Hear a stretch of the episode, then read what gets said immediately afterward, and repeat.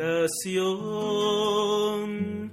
quiero preguntar al Señor, quiero escuchar a tu voz, las palabras con tu amor, ser como eres tú. Entrando en el corazón de Jesús. Queridos hermanos, hemos venido meditando diferentes temas de nuestra espiritualidad cristiana, partiendo de los primeros principios fundamentales, luego la parte negativa y un poco la parte positiva de nuestra vida espiritual, la lucha contra el mundo, el demonio y la carne y la edificación de las virtudes, así como la contemplación de otros medios de crecimiento dentro de nuestra vida de fe. Ahora pasaremos a una meditación profunda del Sermón de la Montaña, la hoja de ruta, la carta magna del cristianismo, ahí donde el corazón de Jesús nos ha revelado por su boca aquello que ha querido para nosotros. Dice la Escritura, al ver Jesús a las multitudes, subió al monte, se sentó y se le acercaron sus discípulos y abriendo su boca les enseñaba diciendo, El sermón de la montaña es para todo cristiano un referente esencial para comprender el nuevo modo de vida de aquellos que han renacido por el agua y el Espíritu. Al subir al monte y sentarse, Jesús se nos presenta como un Maestro de vida eterna. La palabra que ha salido de su boca nos ha revelado los tesoros de su corazón santísimo, según él mismo nos dice en otro capítulo del Evangelio. De la abundancia del corazón habla la boca. Estamos ante la revelación de lo que Dios ha pensado para el hombre según su vocación altísima de Hijo, ya que en Jesús, nos diría San Juan Pablo II, el Padre revela plenamente el hombre al mismo hombre. Meditar los capítulos 5, 6 y 7 de San Mateo debería ser una tarea recurrente para todo cristiano. He ahí la medida con la cual hemos de compararnos. Por eso se dice que es como la carta magna del cristianismo. En él encontramos el itinerario de vida por el cual nos conduce el Espíritu Santo. San Agustín se maravillaba y comentaba al inicio de su reflexión sobre estas palabras, que si alguno, con fe y con seriedad, examinara el discurso de nuestro Señor Jesucristo, que fue pronunciado en la montaña, como lo leemos en el Evangelio de San Mateo, considero que encontraría la forma definitiva de vida cristiana en lo que se refiere a una recta moralidad. El Señor subió al monte para enseñar el camino de perfección cristiana. Ahí se ha inaugurado la ley nueva, aquella que no se rige por el formalismo y el interés, sino por la donación total de sí en el amor. Su palabra nos lleva no solo a evitar el mal, sino a lanzarnos con gran generosidad en la búsqueda del bien. Nuestra relación con Dios no es meramente contractual, sino familiar por la gracia que ha brotado del costado abierto del Redentor. Como hombres que gozan desde ya en esperanza las promesas de la eternidad, los cristianos no pueden ser indiferentes con el mundo en el cual viven suben a la montaña para luego bajar y convertirse en discípulos misioneros de aquello que han visto y oído. Por ello roguemos al Padre de las Luces que disipe de nuestra mente todos los pensamientos vanos, perversos y ajenos, que ilumine nuestro entendimiento y encienda nuestros afectos para acoger con gozo la dulce voz del buen pastor, que nos quiere llevar a gustar de los prados siempre verdes, donde no llegue el lobo ni el asalariado, donde reposaremos con tranquilidad en su descanso, como dice el salmista, mucha paz tienen los que aman tu ley, y nada los hace tropezar. Dice el Evangelio, Bienaventurados los pobres de espíritu, porque suyo es el reino de los cielos. Bienaventurados los que lloran, porque serán consolados. Bienaventurados los mansos, porque heredarán la tierra. Bienaventurados los que tienen hambre y sed de justicia, porque quedarán saciados. Bienaventurados los misericordiosos, porque alcanzarán misericordia. Bienaventurados los limpios de corazón, porque verán a Dios. Bienaventurados los pacíficos, porque serán llamados hijos de Dios. Bienaventurados los que padecen persecución por causa de la justicia, porque suyo es el reino de los cielos. Bienaventurados cuando los injurien, los persigan, y mintiendo digan contra ustedes todo tipo de maldad por mi causa. Alégrense y regocíjense, porque su recompensa será grande en el cielo. De la misma manera persiguieron a los profetas antes de ustedes. El Sermón de la Montaña es el primero de los cinco grandes discursos que nos presenta el Evangelio de San Mateo. Podríamos llamarlo el discurso programático de Jesús. En él encontramos un verdadero itinerario de vida. Por esta razón, algunos lo llaman la Carta Magna del Cristianismo. Aquí el Señor se nos presenta como un sabio maestro espiritual, pues nos enseña a vivir la vida divina de la gracia. Toda la existencia terrena del cristiano es un regresar a la casa del Padre, es un peregrinaje rumbo a la tierra prometida. A los israelitas se les dieron los diez mandamientos como una serie de indicaciones para atravesar el desierto y vivir en la libertad que Dios les había otorgado al sacarlos de la esclavitud de Egipto. Al cristiano, habiendo entrado en la conversión, se le dan estas indicaciones que le permitirán no sólo conservar su nueva vida de hijo amado, sino también crecer en ella mientras se dirige a las moradas eternas. La vida moral del cristiano, su modo de comportarse en este mundo, sólo tiene sentido en razón del fin al cual se dirige. Si por un lado salimos de las manos de Dios al ser creados, por otro volvemos al seno de su amor como hijos al ser redimidos por la sangre de Cristo.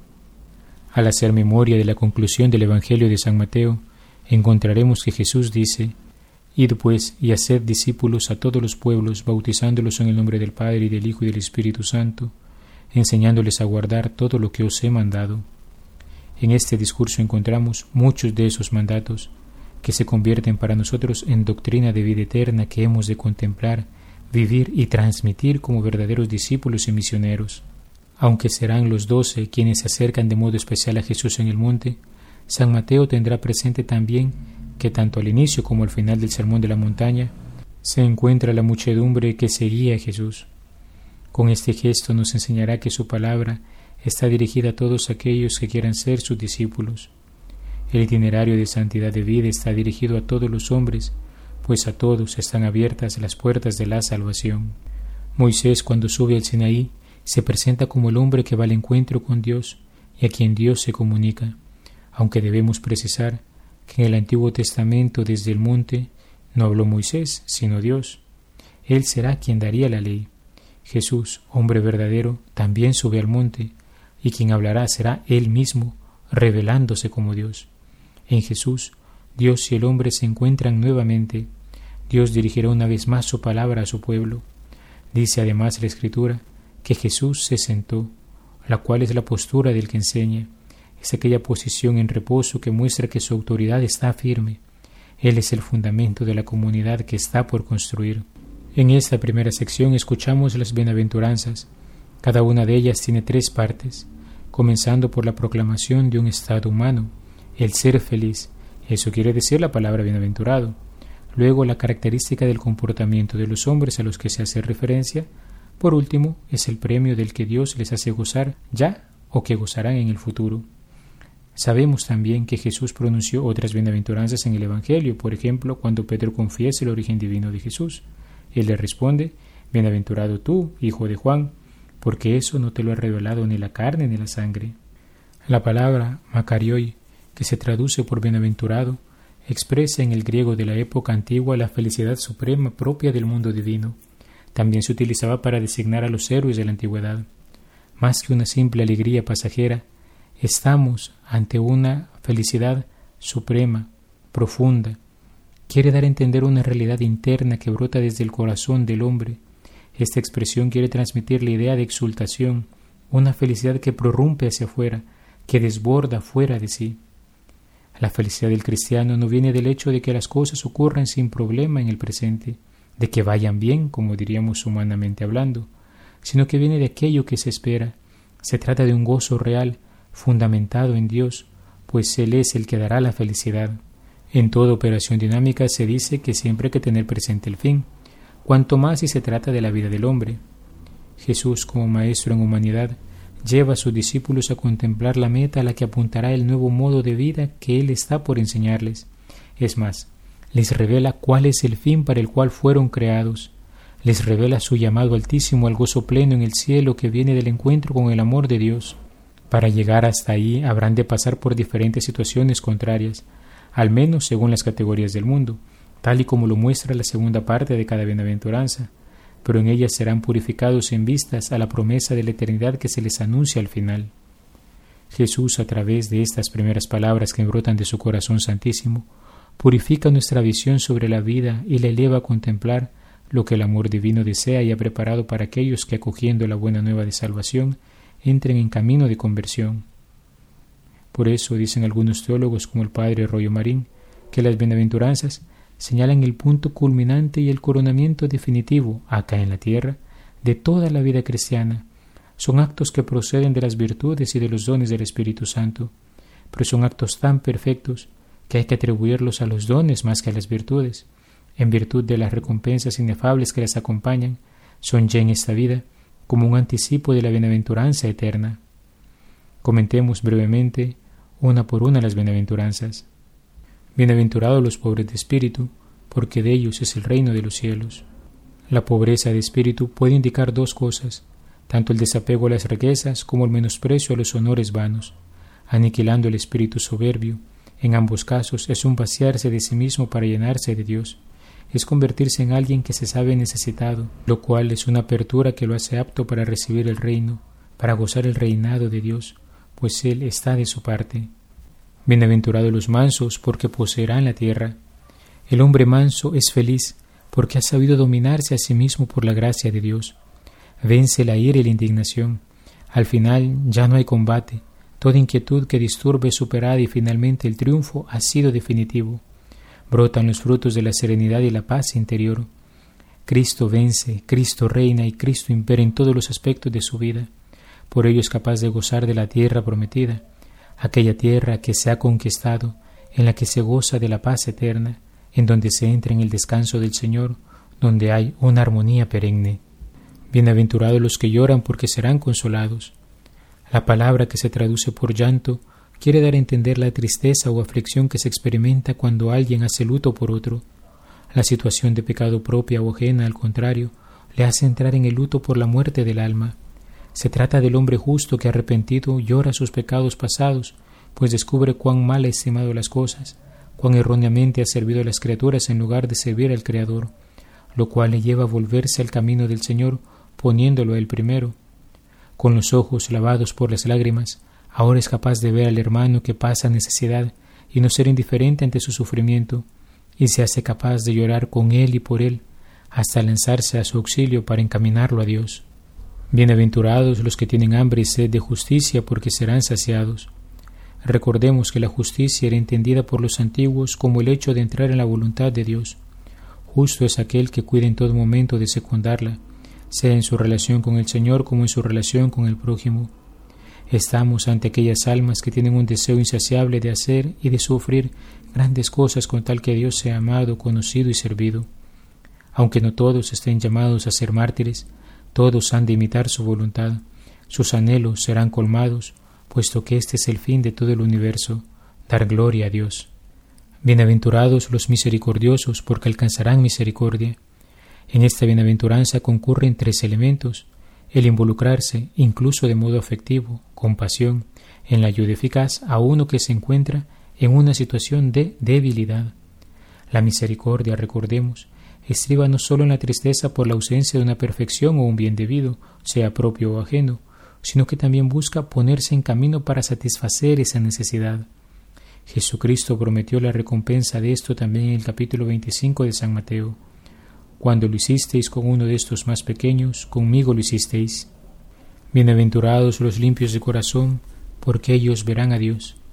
Se dice que hay dos clases de limpieza, aquella por la cual se expelen todos los pecados y afectos desordenados de nuestro interior, lo cual se realiza a través del ejercicio de las virtudes y las acciones de los dones del Espíritu Santo, y aquella que se realiza al depurar la mente de la memoria de las cosas pecaminosas del pasado y de los errores contra la fe. En cuanto a la visión de Dios, se puede entender de dos maneras. Una perfecta, por la que se ve la misma esencia de Dios, y ésta es propia del cielo, y otra imperfecta, que es propia del don de entendimiento, por la que aunque no vemos qué cosa sea Dios, vemos qué cosa no es, y tanto más perfectamente conocemos a Dios en esta vida, cuanto mejor entendemos que excede todo cuanto el entendimiento puede comprender. La pureza del corazón previene del fariseísmo, pues implica pureza de intención en todas las cosas. El amor ha purificado su capacidad de conocer y de querer. Dios es su motivación en todo lo que hace, es y siente. Su sola presencia será su saciedad. El puro de corazón busca ver a Dios en todo y todo a la luz de Dios, así como quiere todo por Dios, en Dios y para Dios. Bienaventurados los pacíficos porque serán llamados hijos de Dios.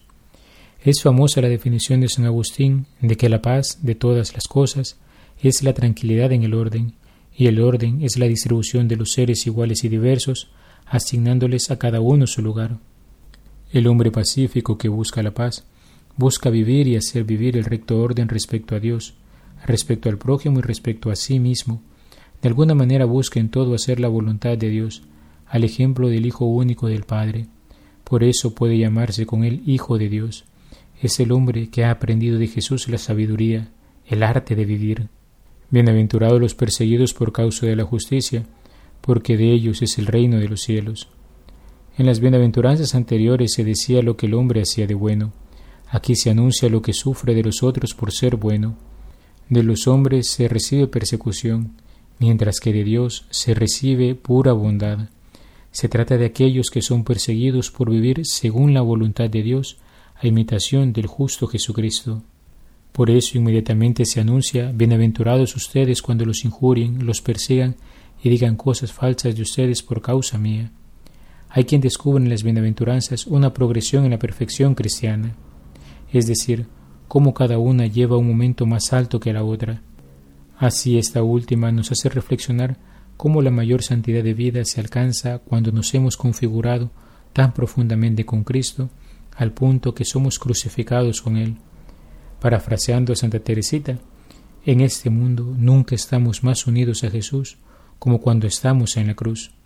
En el Calvario se dio el acto de amor más grande que alguien ha tenido por el hombre.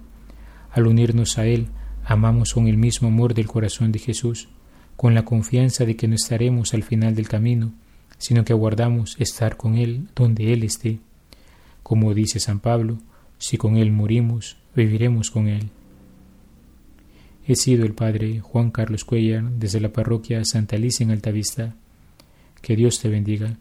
Alabado sea Jesucristo, por siempre sea alabado. Dime, Señor, en que te puedo servir. Déjame conocer tu voluntad. Dime, Señor, en ti yo quiero vivir. Quiero saber de ti, saber